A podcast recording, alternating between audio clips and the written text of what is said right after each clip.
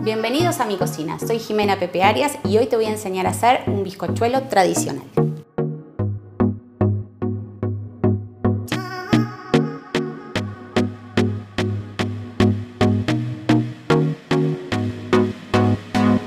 Para un molde de 24 centímetros de diámetro vamos a usar 6 huevos, 240 gramos de azúcar, 240 gramos de harina y esencia de vainilla, que también puede ser ralladura de limón o de cualquier otro cítrico. No tengas miedo de usar harina 4 ceros para hacer el bizcochuelo porque es la harina perfecta. No necesita ni polvo leudante ni harina leudante.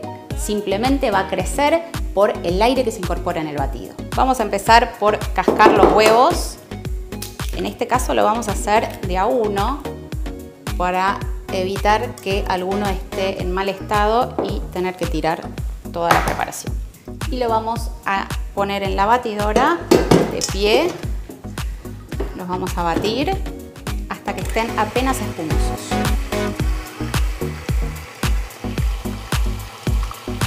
Una vez que se mezclaron los huevos vamos a ir incorporando en forma de lluvia el azúcar y después unas gotitas de esencia de vainilla.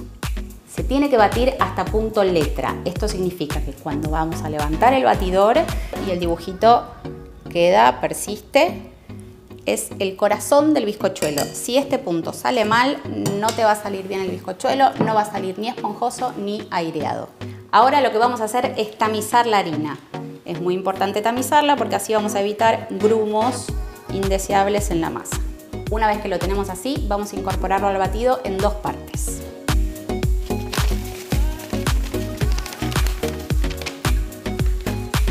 Es muy importante que los movimientos sean envolventes, de adentro para afuera. En la primera parte del batido puede ser que baje un poquito la mezcla. Vamos a agregarle la segunda parte siempre batiendo de afuera hacia adentro y te puedes ayudar girando el molde. Vamos a verter toda la mezcla en el molde. En este caso yo tengo un molde de silicona y no necesita enmantecado ni enharinado. Si vas a usar otro molde, sí o sí tenés que ponerle papel enmantecado y enharinado para poder desmoldarlo. La temperatura del horno es fundamental tiene que estar entre los 160 y los 170 grados. Pero ojo, no lo precalientes a 200 grados y después bajes la temperatura, porque ese golpe térmico va a hacer que el bizcochuelo se hunda. Un secretito para saber si el bizcochuelo está listo es utilizar un palillo. Lo vas a introducir en el medio y si al sacarlo no tiene ninguna adherencia, es que está listo para comer ya tenemos nuestro bizcochuelo listo. Si te gustó esta receta, dale like y seguinos en nuestro canal.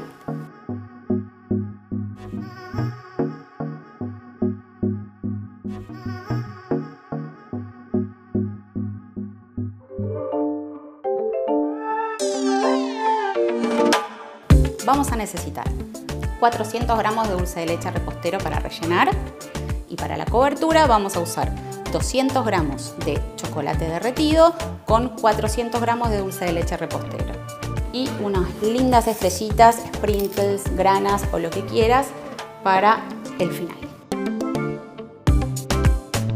Una vez que lo separamos, vamos a abrir y si querés podés humectarlo con almíbar.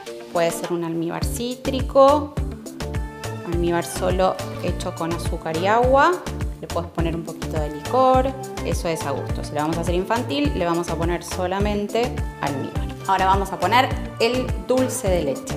A mí me gusta repostero para evitar que cuando la dejes afuera de la heladera se salga. Esta parte es medio lío porque a veces las miguitas se pegan al dulce de leche, pero no pasa nada porque va a ir tapado. Vamos a humedecer también la tapa a mí me gusta bien húmedo, así que le vamos a poner bastante. Así cubrimos. Si quieren pueden sacar el excedente si quedó en algún lado y prolijamos. Vamos a hacer la cobertura. Puede ser chocolate para taza, puede ser chocolate cobertura y dulce de leche repostero. Vertemos el chocolate fundido sobre el dulce de leche repostero y lo vamos a revolver. Ya tenemos lista la mezcla, vamos a verterla sobre la torta. Para los bordes voy a usar la espátula mango quebrado, que es más durita. Acordate de cubrir los bordes. Esta torta es una torta así más rústica. Si querés que te quede toda súper lisita, tenés que hacer una ganache de chocolate que se hace calentando crema y vertiéndola sobre chocolate. Pero esta como que es infantil, preferimos ponerle mucho dulce de leche. Terminamos nuestra torta con una lluvia de estrellitas.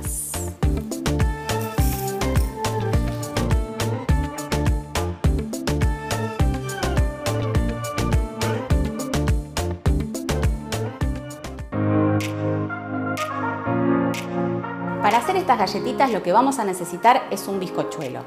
No importa si es redondo o si es cuadrado, pero si es cuadrado te van a salir mucho más prolijitas. Yo tengo uno de 20 por 20 centímetros. Le puse papel para que no se pegue y lo que vamos a hacer es cortar en la forma tradicional de las baby squid que son listones.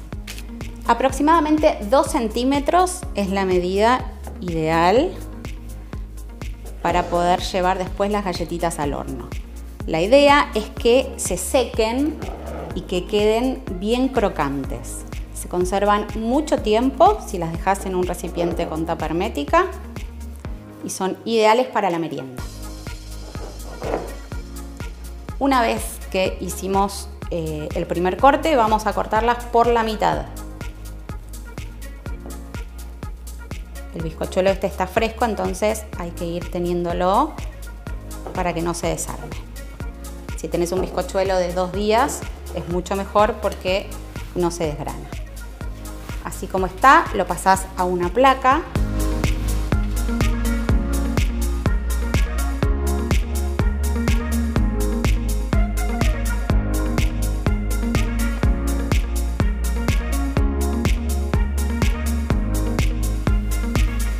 Listo, ya tenemos nuestras galletitas preparadas tienen que quedar sequitas y crocantes.